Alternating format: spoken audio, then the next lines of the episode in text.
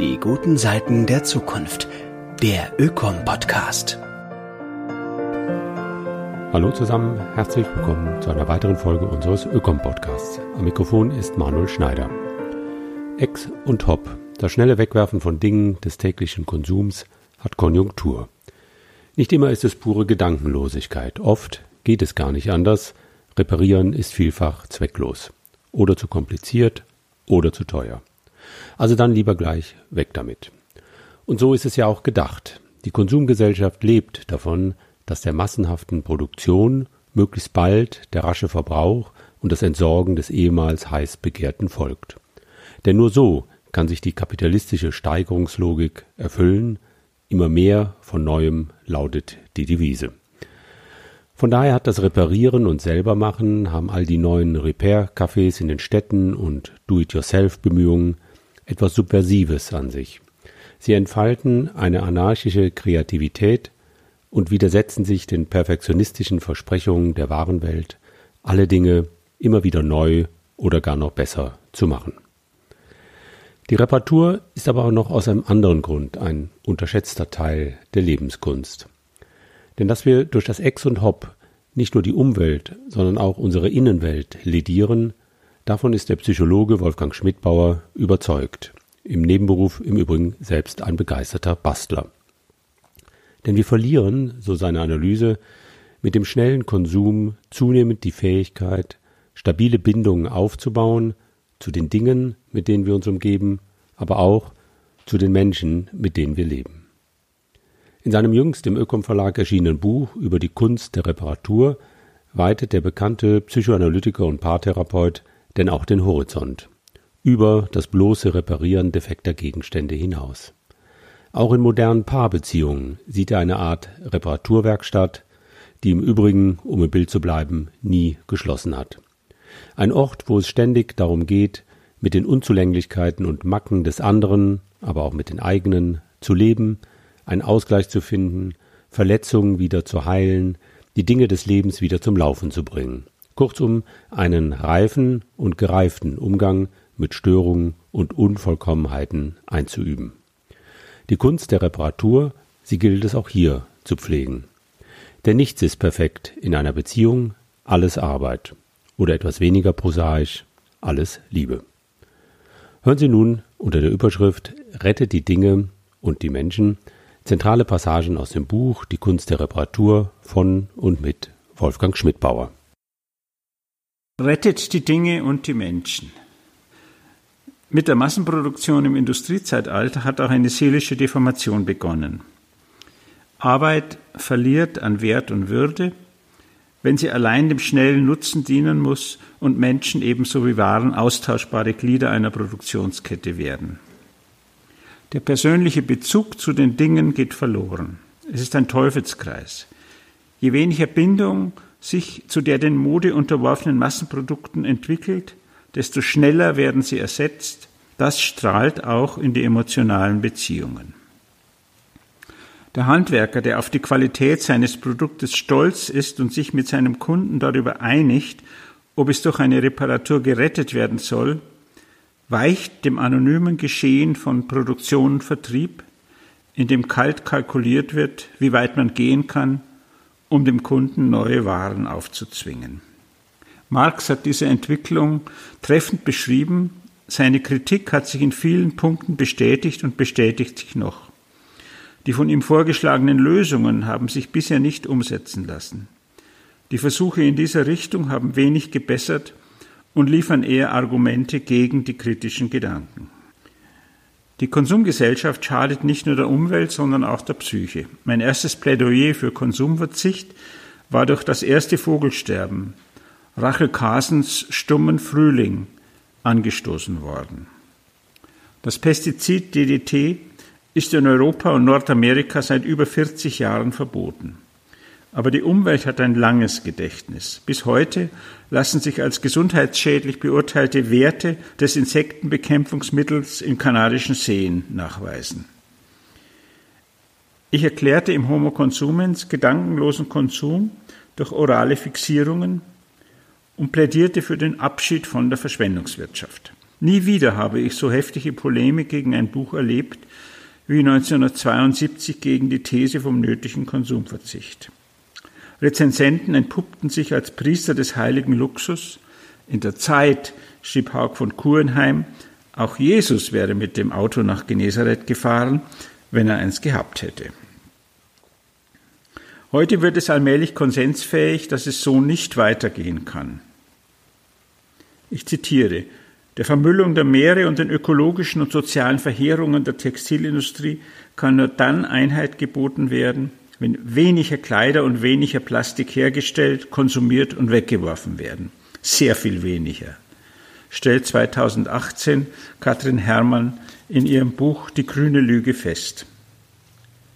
Ökobewegung und Kapitalismuskritik haben heute die Chance, ein Wirtschaftsmodell zu entwickeln, in dem Verzicht kein Tabu ist, bemerkt im Juni 2019 Sebastian Schöpp in einem Leitartikel der Süddeutschen Zeitung. Ich zitiere, der Internetknoten in Frankfurt frisst mehr Strom als der ganze Flughafen. Wer nachhaltig etwas ändern will, kommt um ein Nachdenken über das Dogma des immer mehr nicht herum. Und vielleicht bedeutet ein immer weniger am Ende sogar mehr Lebensqualität. Zitat Ende. In der Welt von Homo Consumens wachsen mit den Bequemlichkeiten auch die Ansprüche.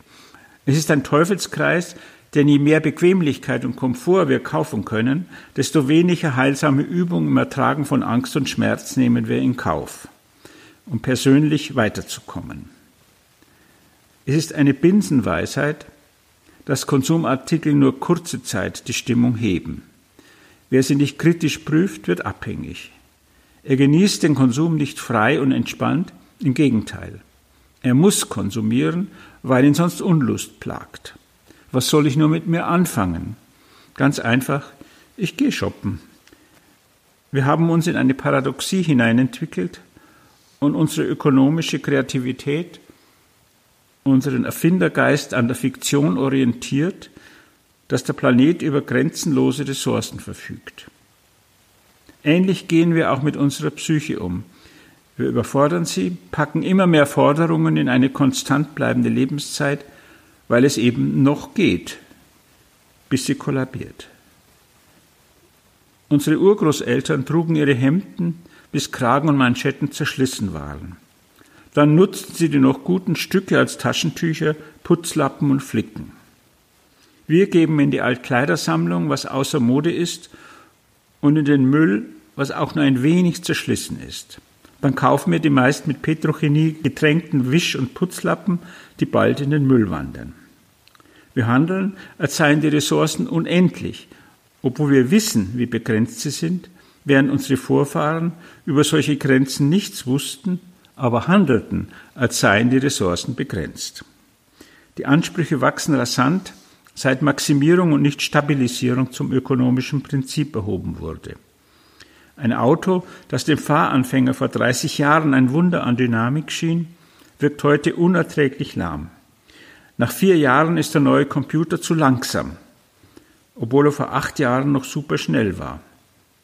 Der von Drogenberatern zitierte Spruch, dass ein Dealer nicht einen Stoff an Menschen verkauft, sondern Menschen an einen Stoff, lässt sich verallgemeinern und ist das Grundprinzip moderner Vermarktung. Die Konsumgesellschaft ist psychologisch gesehen ein manischer Prozess. Manische Zustände sind durch Selbstüberschätzung, Verleugnung von Grenzen und blinden Optimismus charakterisiert. Sie kämpfen wütend gegen alle Zweifel und Einschränkungen ihrer Größenfantasie. Bricht diese zusammen, endet die Manie nicht in einem Normalzustand, sondern in einer Depression.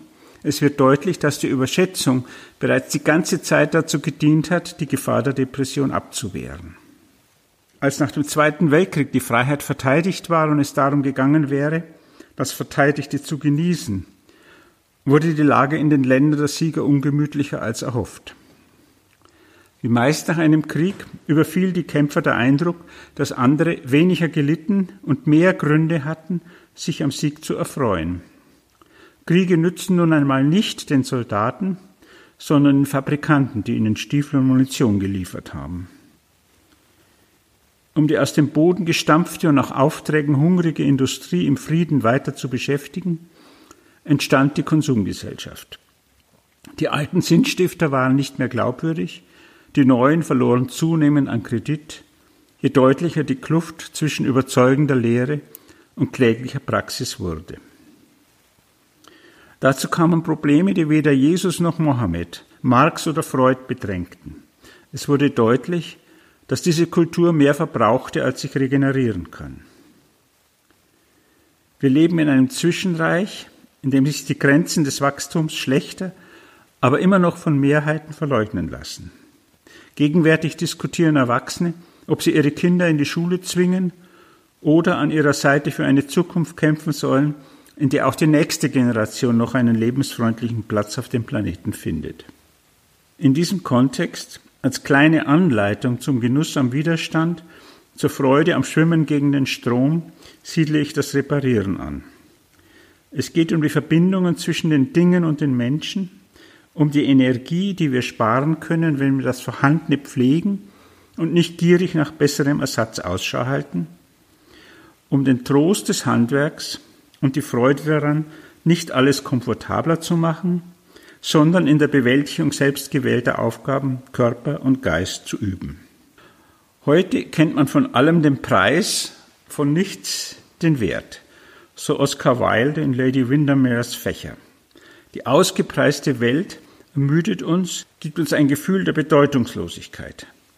Ein ökonomisches Rädchen in einer Riesenmaschine zwischen Produktion, Konsumption, Müll.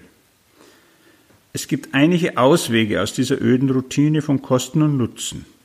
Suchen und sammeln, selber machen, reparieren.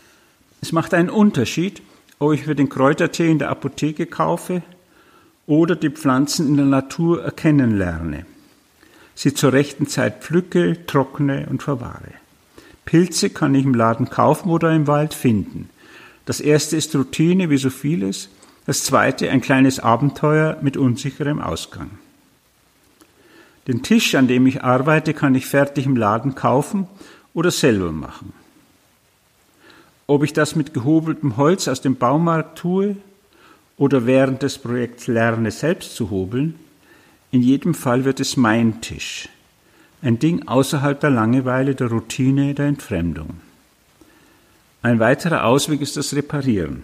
Im typischen Fall gibt es einem Ding, das andere für wertlos erklären, beiseite legen oder wegwerfen, seine Funktion und oft auch etwas wie eine besondere Würde zurück. Wer einem Ding begegnet, das eine Schwäche oder Störung zeigt, steht an einem Scheideweg. Er kann die bequeme Route wählen, die ihm hundertfach vorgelebt wird, weg damit. Das ist nichts, das wird nichts. In den Müll damit. Oder er sieht hin und denkt nach. Ich habe in den letzten 30 Jahren keinen Regenschirm mehr gekauft. Dennoch stehen in dem Schirmständer mehrere funktionierende Exemplare, die ich alle aus öffentlichen Papierkörben geborgen habe, in denen sie nun wirklich nichts zu suchen hatten. Bei einem war der Griff abgebrochen, Gestänge und Bespannung funktionierten tadellos. Ich schnitzte also einen Griff aus Eschenholz in einer simplen, aber angenehm in der Hand liegenden Form, die sich an afrikanische Figuren der Lobi anlehnt, ganz ohne den wenig aussichtsreichen Ehrgeiz, deren Vollkommenheit gleichzukommen. Die Lobi leben im Süden Burkina Fasos und im Norden Ghanas und der Elfenbeinküste. Sie haben keine Häuptlinge, ihre Lehmburgen sind traditionsgemäß so weit voneinander entfernt, wie ein Pfeil geschossen werden kann. Holzfiguren, Bateba, schützen ihre Eigentümer vor Zauberei und anderen Gefahren. Bewundernswert sind neben den Kunstwerken der Lobe auch Gebrauchsgegenstände, die aus natürlich gewachsenem Holz herausgearbeitet werden. Man nennt das opportunistische Schnitzkunst. In meinem Fall ergab eine Astgabel den Ersatz für die verlorene Krücke des Schirms. Ich verband die kleine Schnitzfigur durch einen Dübel mit dem Schirmstock. Damit war der Schirm nicht nur gerettet, sondern schöner als zuvor. Wer mit einem solchen Schirm spazieren geht, kann das verlegen tun, weil er nicht perfekt aussieht. Er kann aber auch stolz auf das vom Müll gerettete Ding sein, das jetzt eine persönliche Note hat.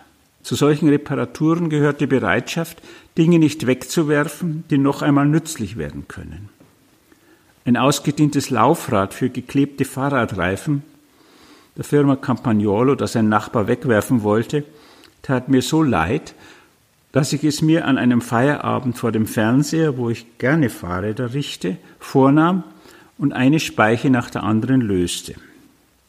Ich gewann einen Speichenvorrat, mit dem ich später meinem Schwager aushelfen konnte, bei dessen E-Bike eine Speiche gerissen war, eine massive Aluminiumfolie für geklebte Reifen als Kinderspielzeug und einen hübschen Kerzenständer. Fahrradspeichen sind nützlich und vielseitig. Ich habe Kleiderbügel aus ihnen gemacht und Minispachtel, um den vielseitigen Zwei-Komponenten-Kleber zu mischen und aufzutragen. Ringe, um Tomaten an einem Stecken zu befestigen, Prothesen, um die Stiele großer Blüten in einer Vase elegant in aufrechte Position zu bringen. Die fatale Einstellung des Konsumismus fand in dem beschämenden Werbespruch Ex und Hop der Verpackungsindustrie ihren Höhepunkt. Wir dürfen davon ausgehen, dass die Beziehung zu den Dingen im Alltag ausstrahlt in Beziehung zur belebten Natur und schließlich zum Mitmenschen.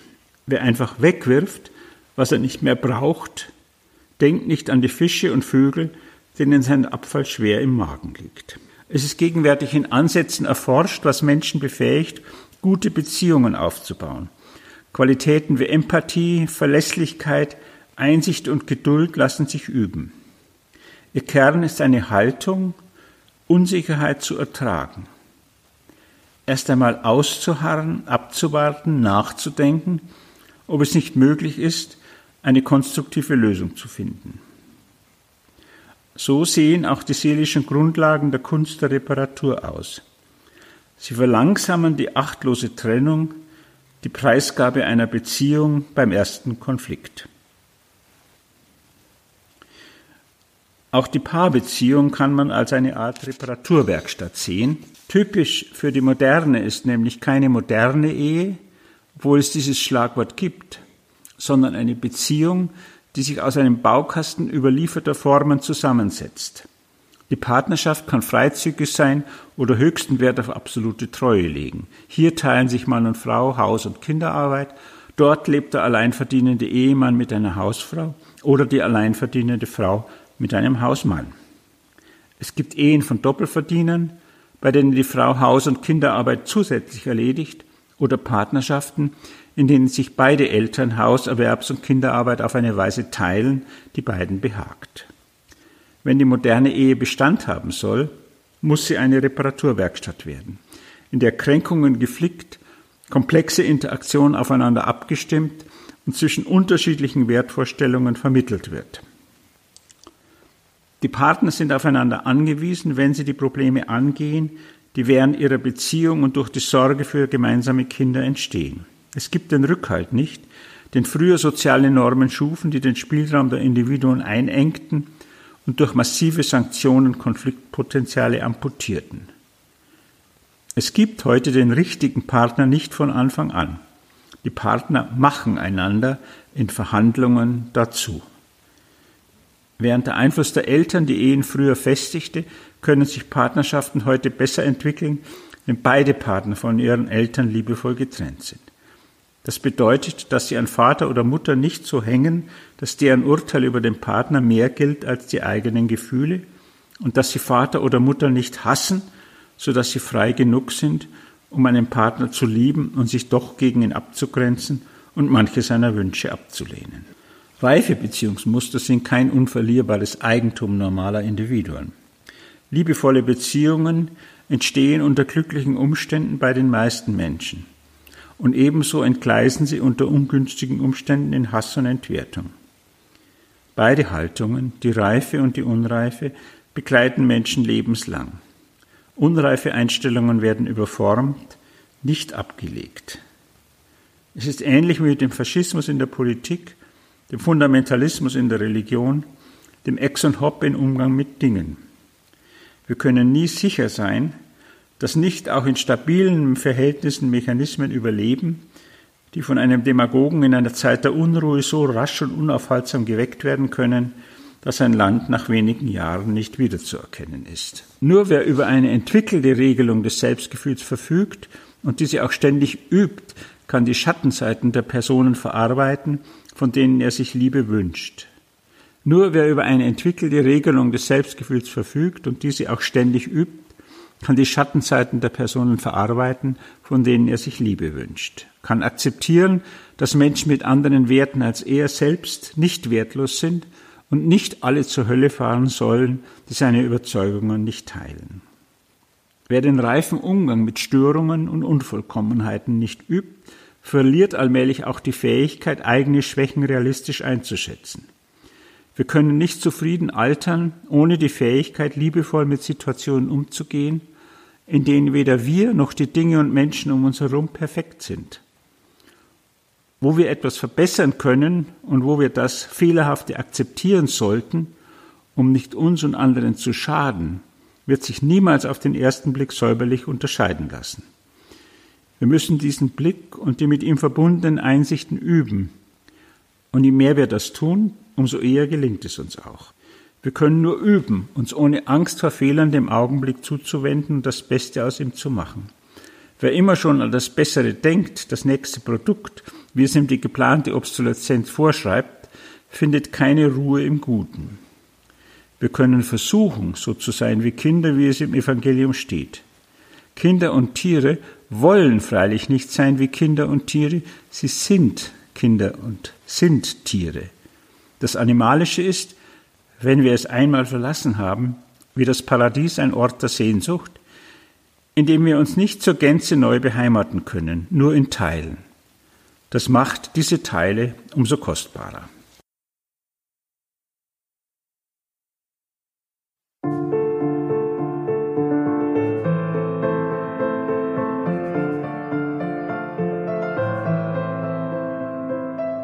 Das war der Ökom-Podcast, heute mit einem Essay des Psychologen Wolfgang Schmidbauer. Schön, dass Sie dabei waren. Weitere Infos, wie zum Beispiel das Manuskript zum Nachlesen, finden Sie in den Show Notes oder unter www.ökom-verein.de.